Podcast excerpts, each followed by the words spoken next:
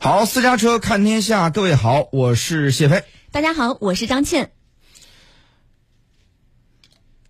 西方国家呢近期密集举行峰会，欧盟峰会呢结束不久，当地时间六月二十六号，为期三天的七国集团峰会在德国拉开帷幕。北约峰会呢紧随其后在西班牙首都马德里召开。在当前国际背景之下，西方国家密集召开峰会，意欲何为？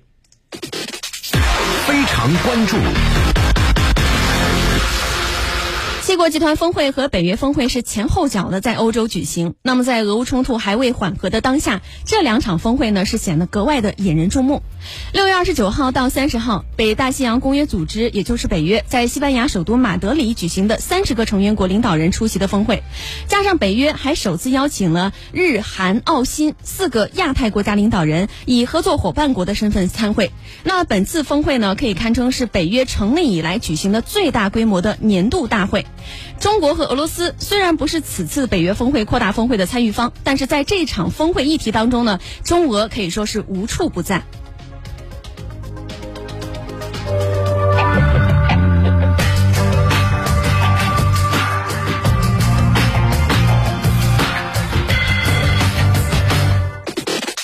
非常评论。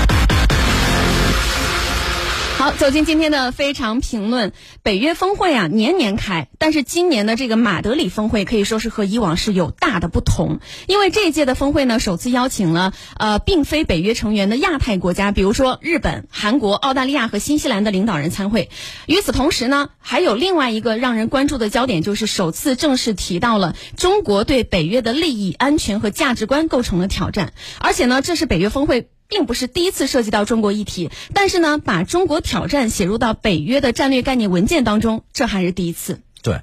这个现在只是个这个，嗯，应该说是概念，或者说是呃战略。那么写进战略就很重要啊。就是虽然之前啊也一直在提中国挑战，但是一旦把中国挑战，我们还需要最后看这个概念文件，现在还没出来。等出来的全文以后，我们要仔细去研判、研读这个概这个概念文件当中对于中国的议题写进它的战略以后是怎么去描述、怎么去写的？为什么呢？战略就指导着策略，策略就指导着行动，行动最后导致的结果。所以呢，一步一步，我们经常说的这个所谓的最后的果，果的前面是因为行动导致的，行动前面是因为他的策略影响了他的行动。那么是什么影响的策略呢？就是他的战略。所以呢，这个战略就非常的重要了。呃，应该说呢，近年来呢，西方不仅在推动经济全球化的发展，也在不断加强安全的这个全球化。以北约为代表吧，过去的北约呢，仅是局限于跨大西洋的这个关系，而现在呢，美国将亚太地区的主要盟友都邀请到北约峰会。首先呢，是为了加大对俄罗斯的制裁力度，除了应对俄罗斯之外，北约还要寻求新的合法性。另外呢，中国呢是美国的战略对手，北约是美国的战略工具，所以呢是北约要服从于美国战略转向的需要。北约近年来呢打造了一个新的战略概念，本次呢这个马德里峰会也是将要出台一个新的十年战略概念的文件，涉及到新型的安全威胁，这就是所谓的全球公域啊，比如说深海、极地、外太空、互联网等等，不是一个主权国家所拥有的，但都是要依赖的领域。北约呢近年来还表示啊，说中国呢不仅是一般意义上的挑战，甚至可能成为制度性和系统性的挑战。啊！注意到这句话了啊，他有可能说中国是他们成为制度性和系统性的挑战，几乎没有转换的余地了。他们宣称中国已在北约国家建造基础设施，甚至在外空、互联网、供应链等层面上对北约构成新的安全威胁。俄乌冲突之后呢，美西方宣称所谓的俄乌冲突模式将有可能复制在亚太地区，甚至称呢下一个冲突地区就是台海。为了未来这个北约能够应对新的全球性挑战，美方呢邀请亚太盟友参加本次的北约峰会，以表示干涉台海的决心。那么如此呢？美国不仅是加强了对盟友的控制啊，还让欧洲的盟友增加军事预算，加强了盟友之间情报的分享，减少了他负担，啊，这个这个重大的负担，而集中力量在印太地区对付中国。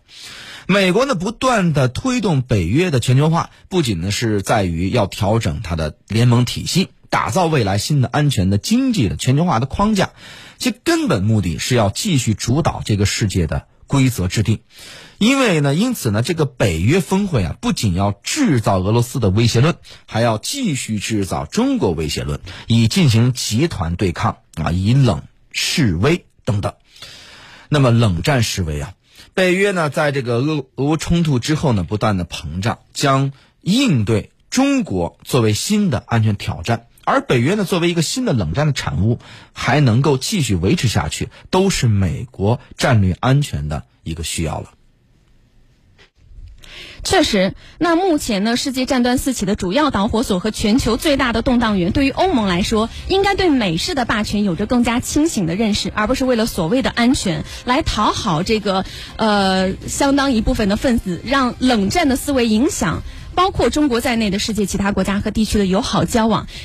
不要给中国贴上一些系统性的标签，这样才会和这样就会和正确的方向南辕北辙的道路上进行前进了。